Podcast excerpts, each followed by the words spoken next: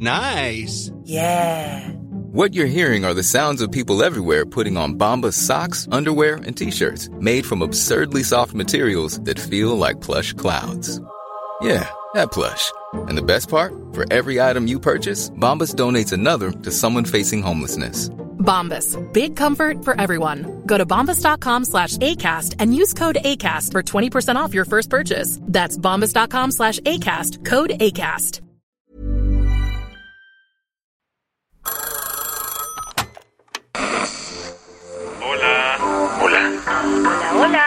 ¿Estás ahí? ¿Quieres saber lo que está pasando en tu país y en el mundo en pocos minutos? Te lo cuento. Te lo cuento, te lo cuento. Hoy es miércoles 26 de octubre de 2022 y estas son las principales noticias del día. Te lo cuento. La Cámara de Diputados empezó a debatir la reforma electoral que mandó el presidente López Obrador. Cuando llegó a la mitad de su camino como presidente de México, López Obrador aseguró que necesitaba aprobar tres reformas constitucionales súper importantes, la de la industria eléctrica, la de la Guardia Nacional y la de la reforma electoral. Las primeras dos ya fueron palomeadas, así que Morena ahora va por la última que les falta, la reforma electoral.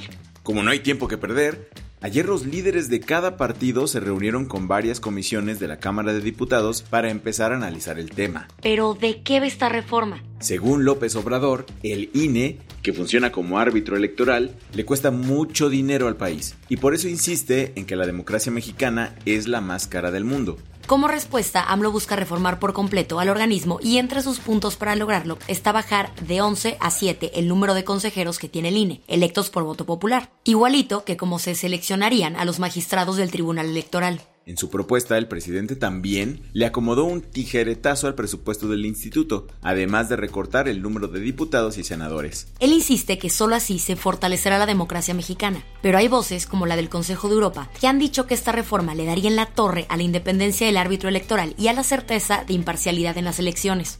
La oposición, aunque esté más dividida que nunca, también le puso sus peros al texto que mandó el presidente. Está claro que nosotros jamás, siempre vamos a fortalecer el sistema democrático, jamás votaríamos una reforma que atente contra el INE y contra el Tribunal Federal Electoral. Eso fue lo que dijo ayer el presidente del PRI, Alejandro Moreno, aunque muchos creen que el pacto que tiene con Morena podría hacer que su partido vote en favor del proyecto del presidente. Lo único que quedó claro por ahora es que los distintos partidos aún no están de acuerdo en la reforma ni en los tiempos que deberá ser votada, así que se espera que todavía recorra un largo trecho en la Cámara de Diputados. ¿Qué más hay? Después de recibir la bendición de King Charlie, Rishi Sunak se convirtió en primer ministro del Reino Unido y ya empezó a agitar el avispero. UK está confiando que esta nueva apuesta sí le salga y la llegada de Rishi Sunak a Downing Street le dé más estabilidad al país. Pero antes de conocer su nuevo hogar, el primer ministro británico se lanzó al Palacio de Buckingham, en donde el rey Carlos III lo encomendó a formar gobierno, un protocolo que en los últimos 70 años solo había hecho su madre Isabel II. Ya de regreso en el 10 de Downing Street, Rishi dio su primer discurso como premier británico, el número 57 de la historia. Esto es un extracto de lo que dijo. Pondré la estabilidad económica y la confianza en el centro de la agenda de este gobierno, y eso significa que tendremos que tomar decisiones difíciles. El primer ministro reconoció que su antecesora, Liz Truss, cometió errores, por lo que su gobierno se encargará de tomar decisiones difíciles para corregir el rumbo. Una de ellas fue mantener a Jeremy Hunt como ministro de Hacienda, el mismo que echó para atrás todos los planes económicos de Liz. Ahora se espera que Reino Unido entre en una disciplina fiscal marca ACME para salir del bache. Las que tienes que saber. Más allá de aquella consulta popular que armó el gobierno mexicano para enjuiciar a los expresidentes, el secretario de Gobernación, Adán Augusto López, dijo ayer que hay una investigación internacional en contra del expresidente Felipe Calderón. ¿De qué se le acusa? Aparentemente de venderle armas al crimen organizado.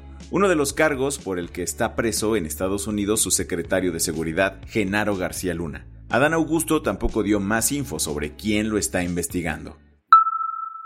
Rusia rechazó la apelación de Britney Griner, la estrella de básquetbol estadounidense que ahora tendrá que pasar nueve años en prisión. Ni siquiera sus dos medallas de oro en las Olimpiadas le ayudaron cuando en febrero de este año y pocos días antes de la invasión ucrania, la detuvieron en el aeropuerto de Moscú por cargar un vape con marihuana. Por ello, fue sentenciada a nueve años de prisión en agosto y aunque sus abogados apelaron la condena, el juzgado ruso se mantuvo firme en su decisión y ser enviada a uno de los centros penitenciarios más alejados del país.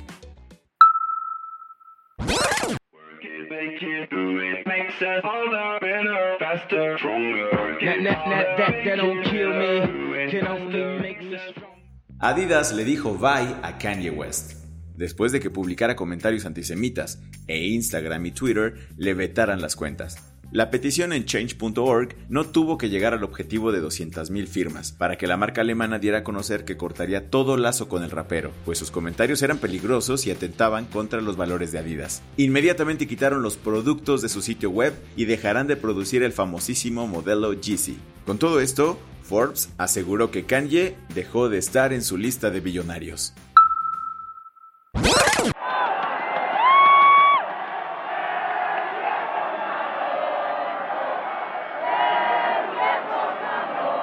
Con gritos de ¡El viejo sabroso! Más de 100.000 personas recibieron a Checo Pérez en las calles de su natal Guadalajara. El piloto mexicano y único latinoamericano en la Fórmula 1 se paseó a bordo de un RB7 durante el showroom de Red Bull. Esta fue la última escala de Checo antes de correr el domingo el Gran Premio de México, en donde espera conseguir la victoria y ponerse más cerca de quedar segundo en el campeonato de pilotos de esta temporada. La del vaso medio lleno. El Centro de Diversidad Biológica llevaba 10 años exigiendo la protección de los pingüinos emperadores, y esta semana por fin lo lograron. Expertos dicen que si no se actuaba, podría desaparecer el 99% de ellos para el año 2100, debido a que su hábitat se está reduciendo por el cambio climático. Este martes, los pingüinos emperadores se agregaron a la lista de la Ley de Especies en Peligro de Extinción, la legislación ambiental más fuerte del mundo que busca prevenir la extinción y fomentar la recuperación de especies en riesgo. Esperamos que este cambio sea suficiente y llegue a tiempo. Con esto cerramos las noticias más importantes del día. Yo soy Isabel Suárez. Y yo soy Baltasar Tercero. Gracias por acompañarnos hoy en Te lo Cuento. Nos escuchamos mañana con tu nuevo shot de noticias. Chao.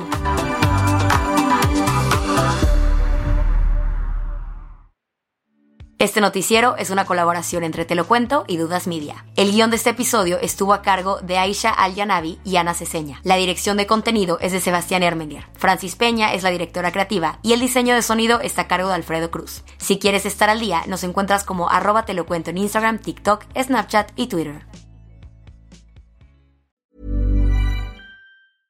Hey folks, I'm Mark Marin from the WTF podcast and this episode is brought to you by Kleenex Ultra Soft Tissues your ally to help tackle your allergy symptoms this season. I love the change of seasons, but nobody loves pollen and all those other things floating in the air that make you sneeze during this nice weather. Kleenex Ultra Soft tissues are hypoallergenic and allergist approved. So fight back against watery eyes and runny noses without worrying about irritating your skin. For this allergy season, grab Kleenex and face allergies head on.